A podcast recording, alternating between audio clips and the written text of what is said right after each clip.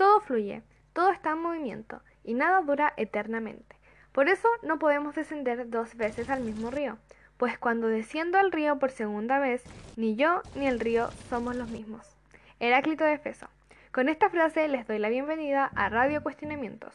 Hoy, como es de costumbre, los lunes por la tarde, y luego de haber escuchado la fantástica canción de Olivia Rodrigo, Good for You, damos inicio a nuestro espacio de culturización.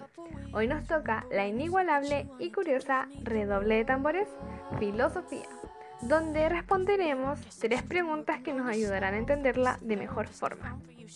Para empezar, una pregunta bastante simple a primera vista, pero que nos hace pensar mucho.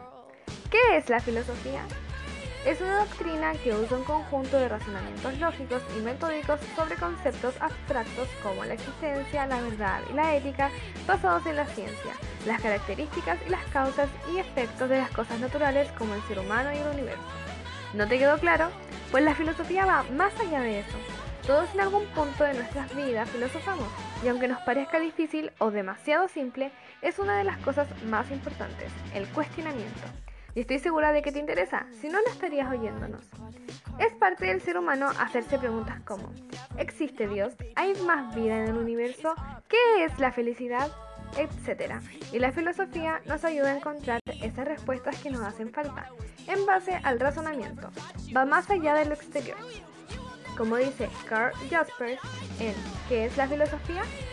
Que sea la filosofía y cuál su valor es cosa discutida, de ella se espera revelaciones extraordinarias o bien se las deja indiferentemente a un lado como un pensar que no tiene objeto. Se la mira con respeto como lo importante que hacer de unos hombres insólitos, o bien se la desprecia como el superfluo cavilar de unos soñadores. Se la tiene por una cosa que interesa a todos, y que por tanto debe ser en el fondo simple y comprensible, o bien se la tiene por tan difícil que es una desesperación ocuparse con ella. Seguimos. ¿Cuál es el origen y comienzo de la filosofía? Antes debemos tener claro que el comienzo es histórico. El origen, en cambio, es el inicio, principio, causa o motivo, fuente de la que emana en todo tiempo el impulso que mueve a filosofar.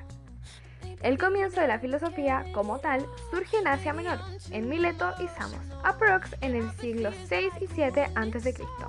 Se dice que Tales de Mileto es el primer filósofo y padre de la filosofía, por haber sido el primero en dar una explicación racional sobre el origen del universo.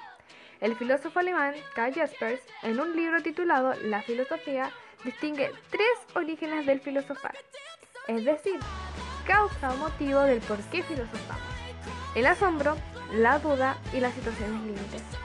Del asombro sale la pregunta y la necesidad de responder.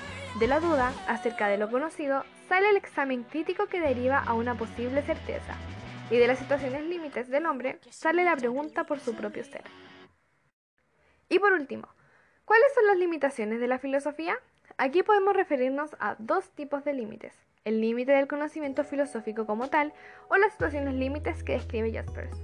El conocimiento del ser humano no tiene límite, ya que constantemente descubre cosas nuevas, crea cosas nuevas y evoluciona. Pero sí, a medida de que uno va creciendo, esa curiosidad y genialidad que tenemos cuando niños se pierde, por lo que la filosofía no tendría límite alguno, ya que es capaz de hacernos cuestionar todo a nuestro alrededor.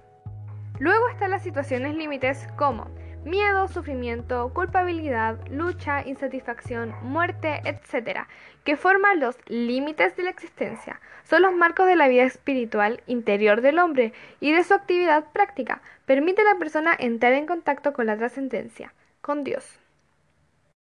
Es importante reconocer que todos en todo momento filosofamos. Es importante reconocer que el ser humano siempre busca respuestas y critica todo lo que conoce. La filosofía, aunque algunos creamos que es aburrida, nos ayuda a comprender la existencia humana, el mundo en donde vivimos, los valores y reglas que nos enseñan e imponen. Es importante culturizarnos sobre este tema, es importante tener criterio.